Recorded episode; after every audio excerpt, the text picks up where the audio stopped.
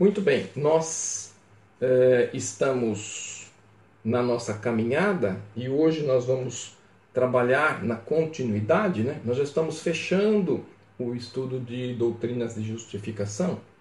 É, por que, que nós estamos fechando? Porque nós já estamos caminhando para a, as conclusões relativas ao tema. E nós estamos pensando é, nessa noite sobre a justificação produz o desejo de santificação. Né? Então, quando nós temos o encontro com o Senhor Jesus, né? então o momento que nós reconhecemos o nosso pecado e aceitamos Ele como único e suficiente Salvador, é, nós somos transformados, passamos a ter uma nova criatura, passamos a ser uma nova criatura em Cristo, né?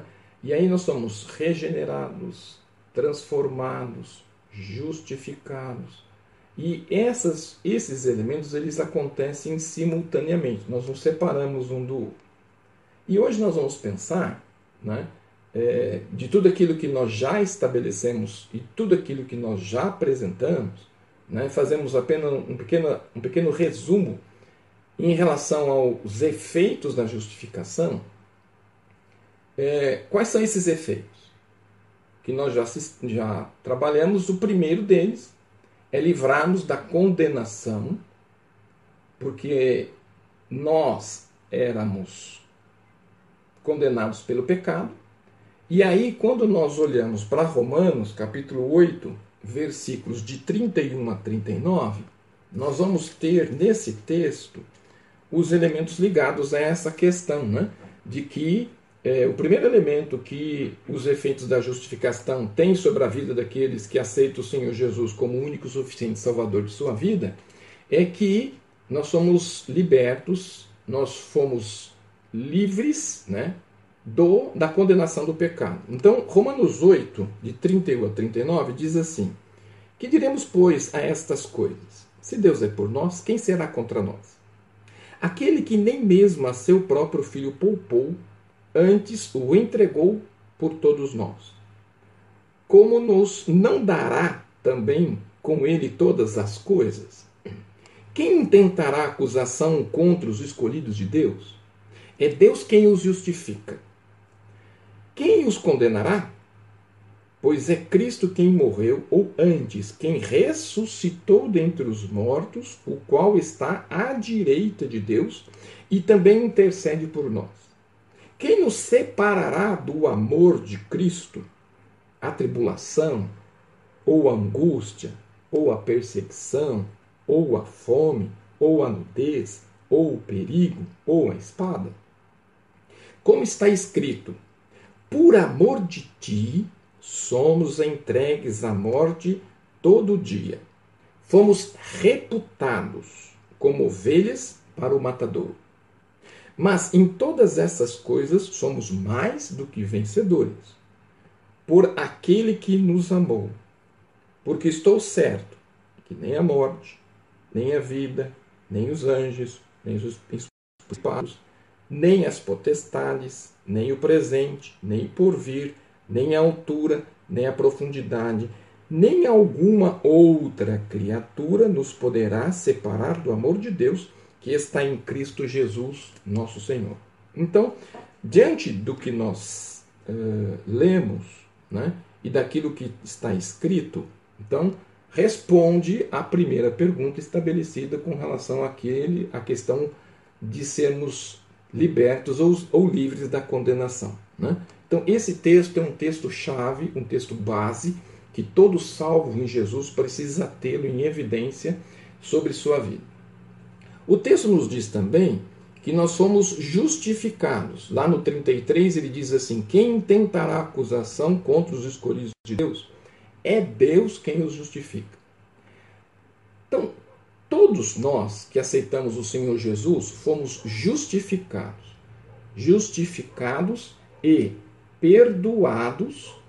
Por que, que fomos perdoados? Porque nós entregamos as nossas vidas, crendo que nós somos pecadores e diante dos nossos pecados nós não podemos receber salvação, mas cremos que pela fé em Cristo podemos ser salvos. Israel tentou a justificação pela lei. Né? Então, Israel tenta a justificação pela lei. Romanos 9, versículos 31 e até 33. O que, que o texto diz? Que diremos, pois, que os gentios que não buscavam a justiça alcançaram a justiça? Sim, mas a justiça que é pela fé. Mas Israel, que buscava a lei da justiça, não chegou à lei da justiça. Por quê? Porque não foi pela fé, mas como que pelas obras da lei. Nisso tropeçaram na pedra de tropeço. Como está escrito: Eis que eu ponho em Sião uma pedra de tropeço e uma rocha de escândalo, e todo aquele que crer nela não será confundido. Então, aqui no texto de Paulo, ele vai nos dizer então que nós fomos salvos pela fé. Aqueles que tentaram serem salvos pela lei, lei ela não tem propriedade de é, conceder justiça, né? porque lei é, ela só aplica para questão de penalidade. Por isso, então, Israel não atinge, né? não haveria possibilidade de se alcançar esse propósito, mas todos aqueles que aceitaram a Jesus, aqui a pedra de tropeço, né? a pedra de escândalo que foi estabelecida, aqueles que crerem em Jesus não serão confundidos. Nesse conceito, então nós já entendemos que nós somos perdoados, fomos livres da condenação, passamos a ser justificados e perdoados pela fé, a fé nossa em Cristo Jesus. E aí, então nós vamos entender que essa justificação é, não pode depender da lei. Romanos 9, 30, o que, que ele vai nos dizer? Se dizemos, pois, que os gentios que não buscavam a justiça alcançaram a justiça? Sim, mas a justiça que é pela fé. Essa justiça pela fé que Paulo vai estar construindo, ele está baseado em Abacuque 2, 14, é, que vai nos ajudar a entender o processo que nós já estabelecemos com vocês anteriormente. Né? Aí, Cristo, então, que justifica o pecador quando nós olhamos em Romanos 10,4. Porque o fim da lei é Cristo para a justiça de todo aquele que crê. Então, Cristo é o nosso alvo, alvo este para a nossa salvação. Não há outro, não há nenhum outro elemento que possa produzir ou me dar ou me conceder salvação. Né? E Romanos 10, de 8 a 11, nós vamos ter então estabelecido, né, há uma pergunta: é fácil ser justificado? Né? Então nós vamos observar em Romanos de 10 ao do versículo 8 a 11, nós vamos então ter essa resposta. Mas que diz: A palavra está junto de ti, na tua boca e no teu coração. Esta é a palavra de fé que pregamos a saber, se com tua boca confessares ao Senhor Jesus e em teu coração credes que Deus o ressuscitou dos mortos, será salvo. Visto que com o coração se crê para a justiça e com a boca se faz a confissão para a salvação. Porque a Escritura diz: todo aquele que nele crer não será confundido. Então aqui nós fechamos o primeiro elemento né, de justificação, que nós somos então livres da condenação por todos esses elementos biblicamente já apontados que nós estudamos. O segundo elemento, os efeitos da justificação naqueles que entregaram suas vidas e que foram livres da condenação, eles recebem paz. Então, o segundo elemento que temos é que a justificação dá-nos paz. Romanos, capítulo 5, versículo de número 1, vai nos ajudar a entender. Somos justificados pela fé, temos paz com Deus por nosso Senhor Jesus Cristo. Nós estudamos também sobre o que significa paz com Deus e paz de Deus. Há duas diferenças que estão estabelecidas aqui. Mas o texto, ele dá ênfase paz com Deus. A paz com Deus não há nada, nem circunstância, nem situação, nem pandemia que pode remover isso do coração daqueles que servem ao Senhor. Então, é, o que, que essa paz nos, nos mostra e nos diz? Quando nós somos perdoados por Deus, à medida que nós somos perdoados, Deus traz uma, fa, uma paz infinita, que nós dizemos assim, uma paz que excede entendimento. A gente, a gente sente, mas não consegue encontrar palavras que possam explicá-la. Por quê? Porque Deus nos perdoou, Deus perdoou os nossos pecados. Quando nós cremos em Cristo, Deus nos trata como se nunca tivéssemos pecado. Isso é uma coisa interessante, né? Sobre essa questão do perdão, que muitas vezes nós perdoamos, mas não esquecemos. É, é, é, é, muita, é muito interessante. Eu perdoo, mas nunca esqueço. O texto está nos dizendo que Deus nos perdoa e o elemento motivador do perdão de Deus para as nossas vidas é que Deus não me trata como um pecador. Deus não me trata como um pecador arrependido. Deus me trata como alguém que nunca tivesse pecado. A profundidade do perdão dele em relação ao homem e a ele é uma relação de que a pessoa restaurada é como se fosse uma pessoa completamente perfeita, como se nunca tivesse pecado. Portanto, então, essa paz é mais do que uma tranquilidade emocional. Essa paz é o que? É uma certeza de uma vida nova. Eis que as coisas velhas se passaram e tudo se fez novo. Por isso, então, não é possível você dizer que serve e continua fazendo errado, dizendo que você segue e tem atitudes que não condizem com os ensinos. Então, todo aquele que serve, né? Então nós somos aqui, nós temos o seguinte princípio: quem quem é discípulo de Jesus é cristão. Significa então que ele é de Cristo. E o fato de ser de Cristo significa que todas as minhas atitudes, pensamentos, têm que estar ligados, afinados a Ele, a Jesus. Não a um grupo de pessoas, não a um líder, não a um mentor, né? porque sempre vai, alguém vai querer substituir o lugar de Jesus por alguma questão.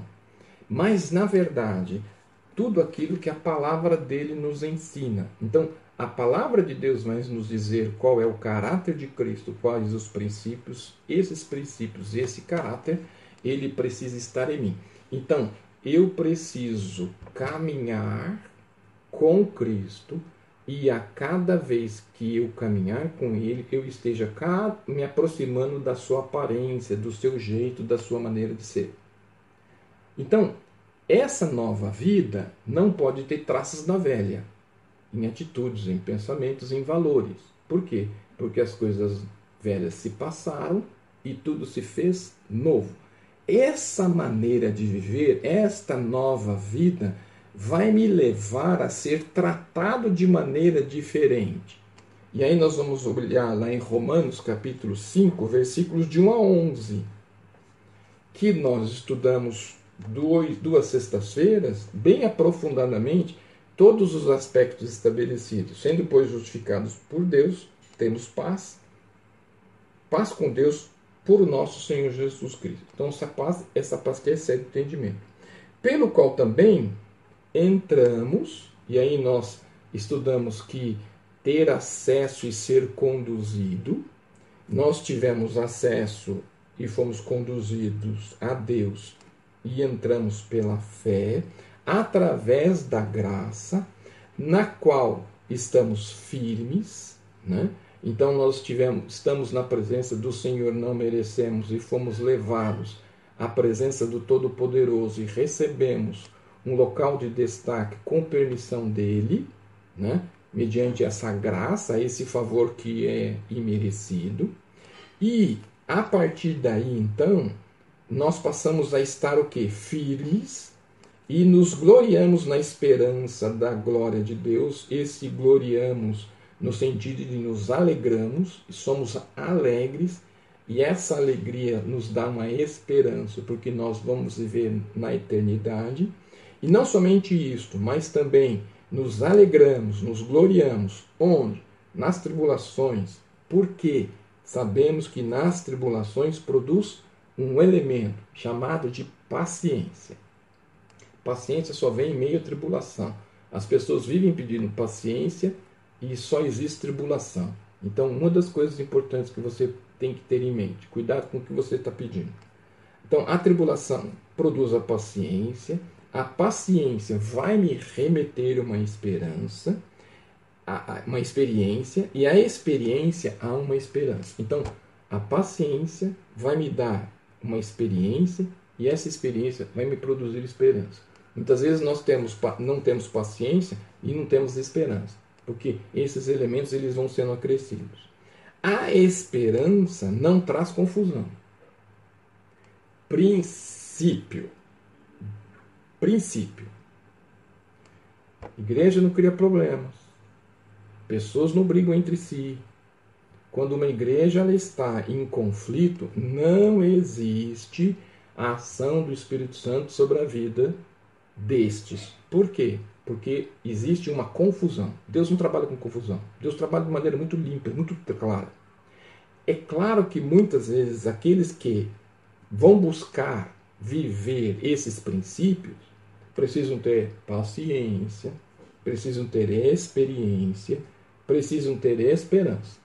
Porque lidar com coisas erradas, principalmente hoje em que o errado é o certo e o certo é o errado, e você precisa entender que muitas vezes, quando você vai trabalhar com as coisas certas, você vai viver solitário, sozinho. Enquanto que o errado é massa. O errado ele sempre move massa. O certo ele sempre vai andar sozinho. Vamos pensar o seguinte dentro desse princípio. Jesus. Jesus, num dado momento que ele viu aquela multidão seguindo ele, que que, que era uma coisa de maluco, o que, que ele fez? Ele pregou um sermão duro. À medida que ele foi pregando, as pessoas foram embora. Por quê? Porque as pessoas estavam interessadas em coisas, não no que ele estava dizendo. Quando ele olha para os discípulos, só tem doze. E os discípulos dizem assim: Quem de vocês vai embora? Porque eu vou continuar fazendo o que eu tenho que fazer. E aí Pedro vai dizer assim: Nós não temos para onde ir porque você, o Senhor, tem palavra de vida eterna. Então, uma das coisas que a gente precisa entender é que o evangelho não é feito por confusão. E tudo onde existe confusão, não existe o agir de Deus. A esperança não traz confusão. Porque o amor de Deus está derramado em coração pelo Espírito Santo que nos foi dado. Porque Cristo, estando nós ainda fracos, morreu a seu tempo pelos ímpios. Porque apenas alguém morrerá por um justo pois poderá ser que pelo pão alguém ouse morrer. Mas Deus prova o seu amor para conosco em Cristo, morrendo por nós, sendo nós ainda pecadores. Então, esse gesto que ele faz é quando nós estávamos separados, inimigos, ele morre para nos salvar.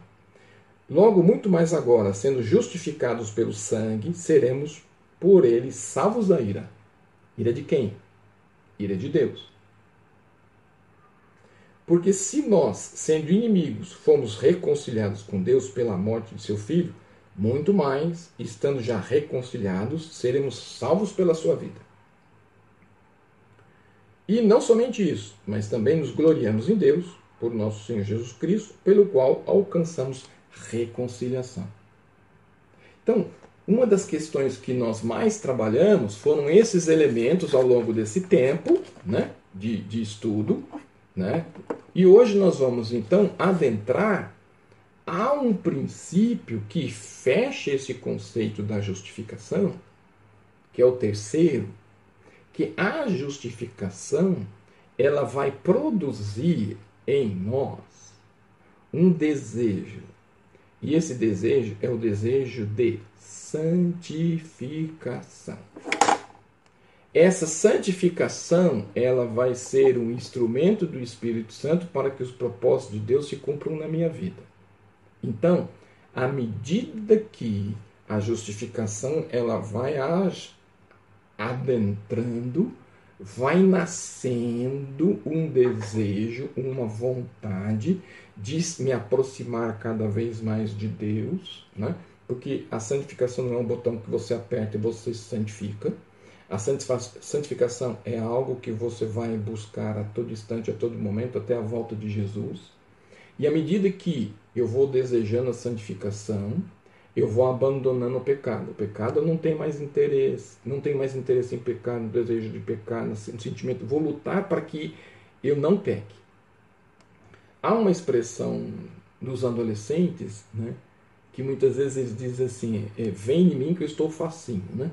É, o sentimento que se tem em relação ao pecado é quanto mais pecar, melhor. Mas quando você tem essa transformação, a luta é para não pecar, porque não há mais prazer em pecar. E isso é um desafio por quem? Porque você vai buscar de todos os maneiros, todas as maneiras abandonar esse pecado. E aí você poderia perguntar: é, se eu fui perdoado, se Deus usou de graça, posso pecar à vontade? Teve um tempo, eu acredito que foi em 1990, eh, alguma coisa assim, de 88 a 90, que surgiu um movimento que trabalhava justamente essa questão. Né? Esse movimento ele, ah, ele pegou um grande número de pessoas, em que a partir do momento que você fosse perdoado, né? Então você poderia pecar e isso não seria mais creditado na sua conta. Né?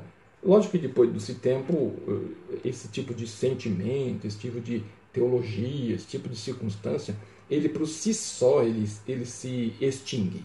Mas existiu, entre 88 a 90, um grupo que defendia muito essa questão em que aqueles que fossem perdoados poderiam pecar por causa da graça.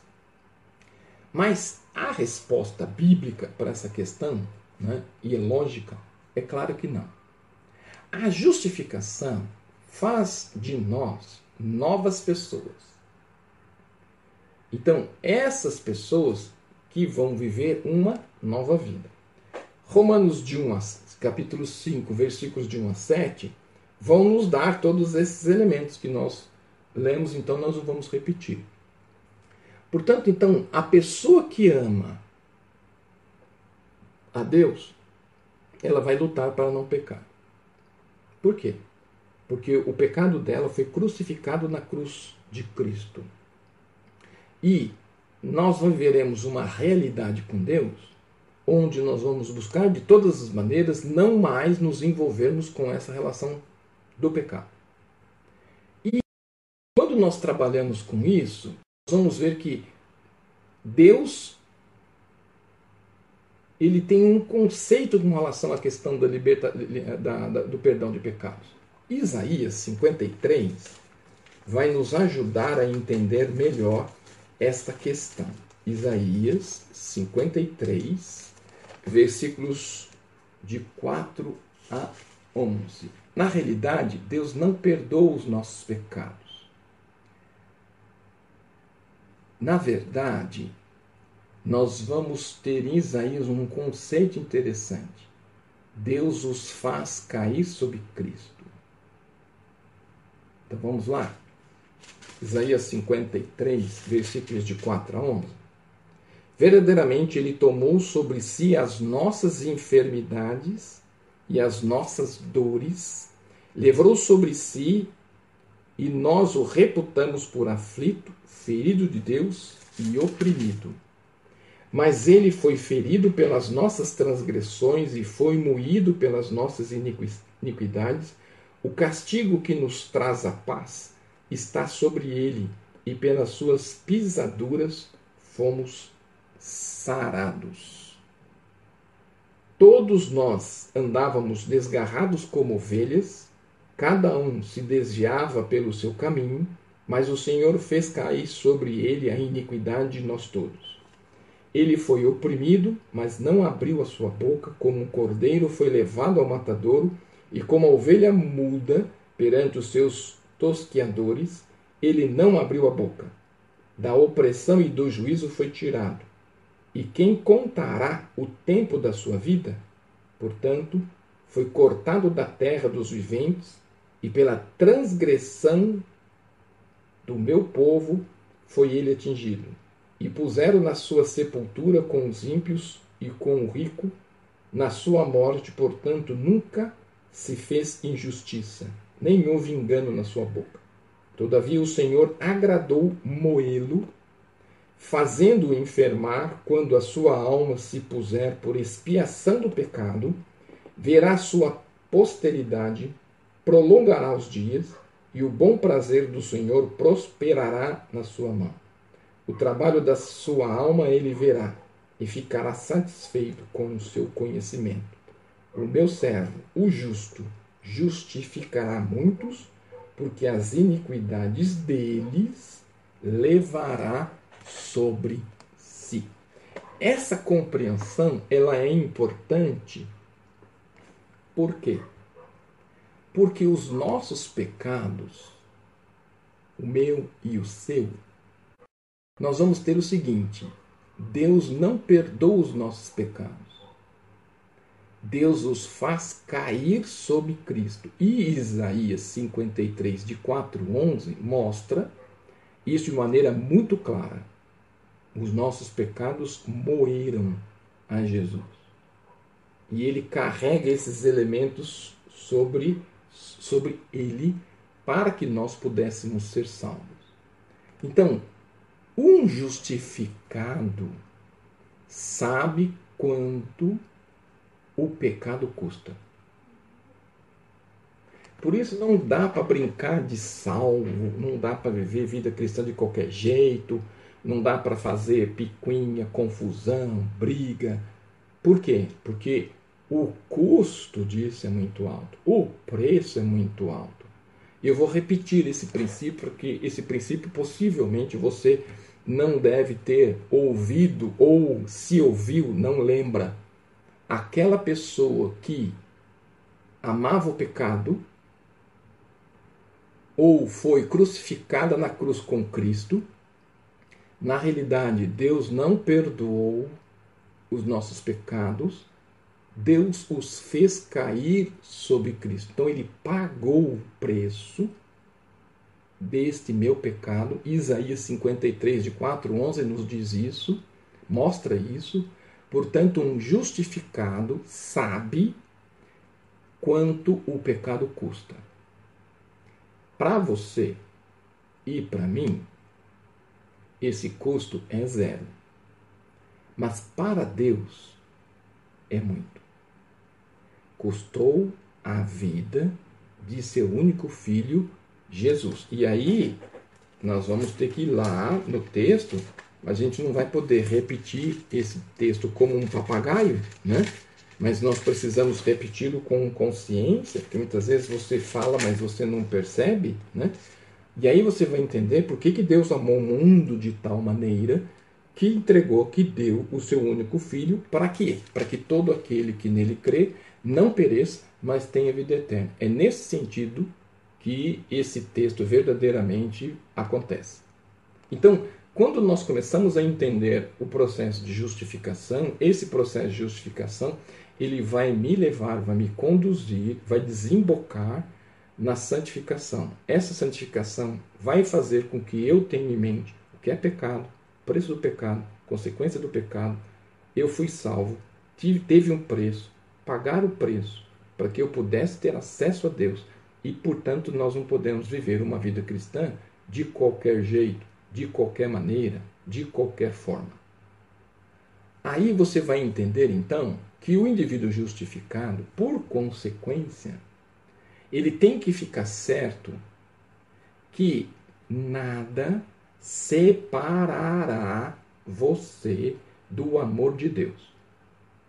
Romanos 8, 33 a 39. E aí nós vamos ter esse elemento também replicado em Romanos 5, 9. Logo, muito mais agora, sendo justificado pelo sangue, seremos por ele salvos da ira. Ira de quem? Ira de Deus. A sua glorificação é certa. Romanos, capítulo 8, versículo de número 30. E os que predestinou, esse também chamou, e os que chamou, a esses também justificou, e os que justificou, a esses também glorificou. A inquisição futura, o tribunal final, ela vai ter uma participação de Deus como juiz. Nós seremos julgados e o modelo que Deus vai usar é Cristo.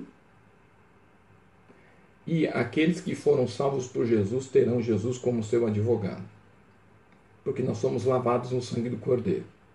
Então, diante desse tribunal, aí você precisa remeter lá em Romanos 14, Romanos 14, versículo de número 10.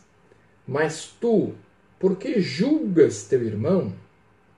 Ou tu, também, por que desprezas teu irmão? pois todos havemos de comparecer ante o tribunal de Cristo. Então, esse tribunal ele já está estabelecido. E aí nós precisamos pensar em algo em 2 Coríntios, capítulo 5, versículo de número 10. Segunda carta aos Coríntios, capítulo 5, versículo de número 10 porque todos devemos comparecer ante o tribunal de Cristo para que cada um receba segundo o que tiver feito por meio do corpo, ou bem ou mal.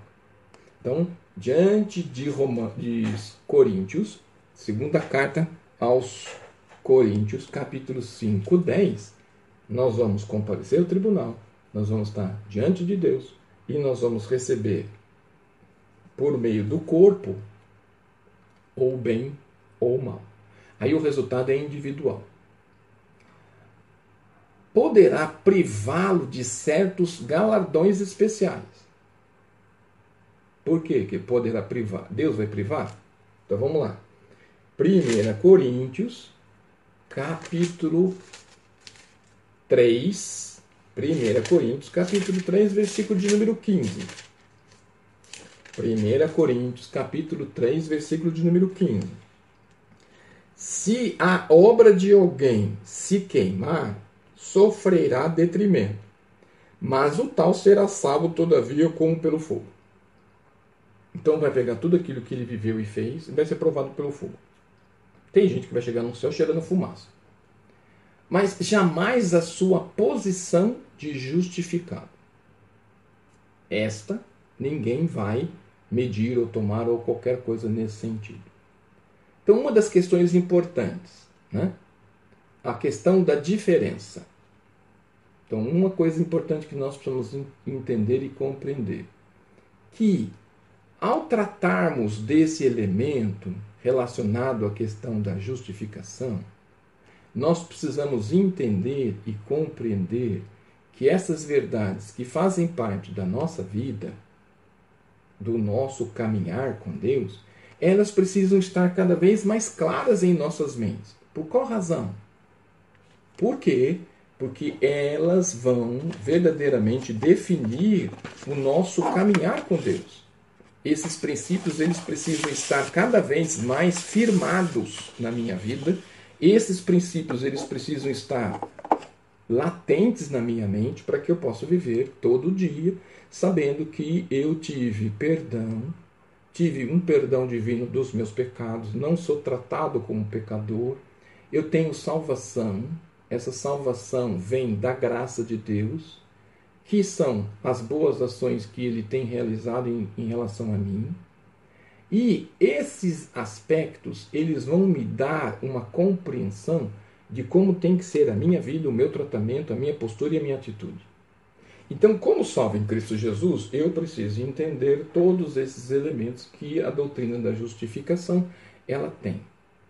Uma das coisas mais interessantes é que a nossa carta, né, a declaração doutrinária da Convenção Batista Brasileira, ela separa um, um capítulo e ela vai nos remeter e ela vai nos ajudar a entender que a justificação ela ocorre é um elemento que vai correr simultaneamente no momento em que nós somos regenerados, né? O que, que é isso? Nós somos transformados e sabemos que através do ato de Deus são, não, não temos mérito nesse aspecto, porque isso é um sacrifício de Cristo.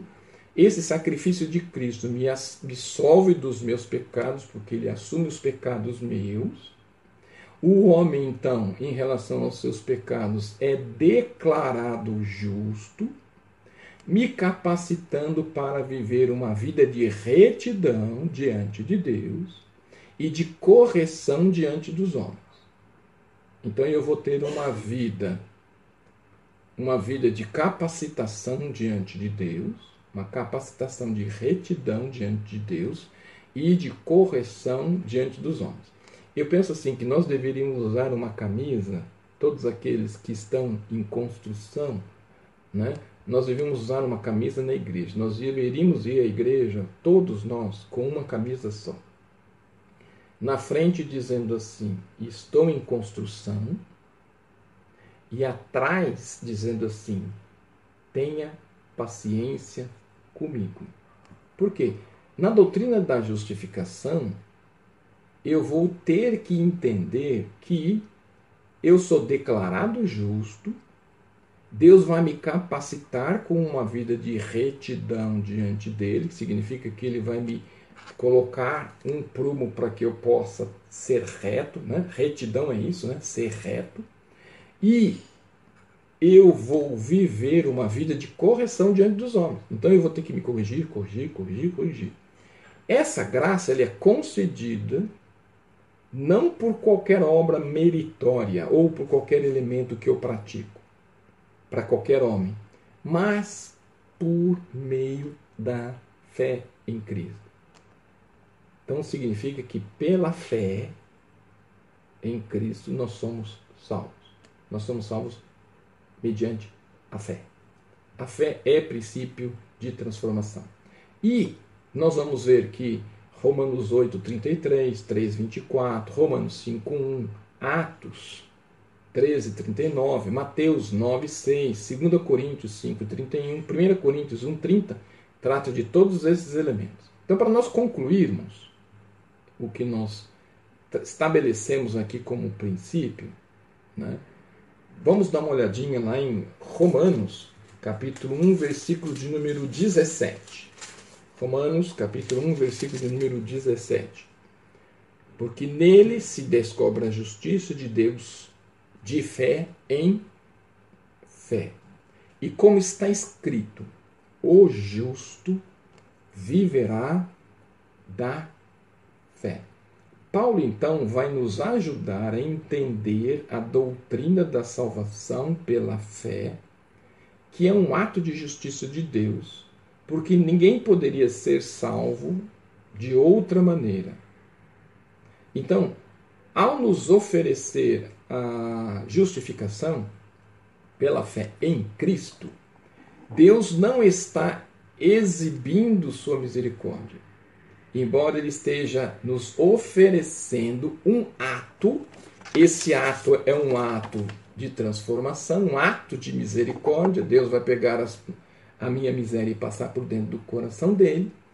E ele então está exibindo a sua justiça. Lembrando de Isaías 64, vamos olhar novamente lá. Isaías 64, Isaías capítulo 64, versículo de número 6. Isaías 64, versículo de número 6. Isaías 64, 6. Mas todos nós, como o imundo, e toda nossa injustiça, como trapo de imundícia, e todos nós caímos como a folha, e as nossas culpas, com um vento, nos arrebata. Por isso, meus irmãos, nós podemos entender que esse trapo de imundícia que o texto diz, nada mais é do que não tem nada em nós que seja bom, que seja agradável a Deus.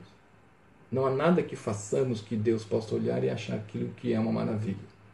Sendo assim, nós vamos entender que a graça de Deus e a sua misericórdia nos alcançou. Portanto, então, para fechar, ser justificado é bênção. Bênção inaudita. Mas ninguém pode ser justificado por ninguém, bem como ninguém pode se dar justificação a outra pessoa é uma experiência pessoal que cada um deve fazer diante de Deus. Com contrição, consciência do valor da obra salvífica de Jesus Cristo. Ele morreu pelos nossos pecados e por sua morte temos salvação. Em Cristo fomos perdoados. Em Cristo Deus nos declara limpos em Cristo fomos perdoados. Em Cristo, Deus nos declara perdoados. Romanos capítulo 8, versículo de número 1. E aí nós fechamos Romanos capítulo 8, versículo de número 1. Portanto, agora nenhuma condenação há para os que estão em Cristo, que não andam segundo a carne, mas segundo o Espírito. Portanto, então, devemos estar sempre presentes em nossas mentes, não como um mantra, mas como uma recordação da graça de Deus em Cristo. Portanto, agora nenhuma condenação há para os que estão em Cristo Jesus. Lembre-se destas palavras. Lembre-se então de Romanos capítulo 7, 25. Parte A. Dou graças a Deus por Cristo Jesus, nosso Senhor. Meu irmão, os textos são incríveis. Não perca a oportunidade de rever. estou preparando todo esse material, estou colocando esse material para depois você baixar no seu computador.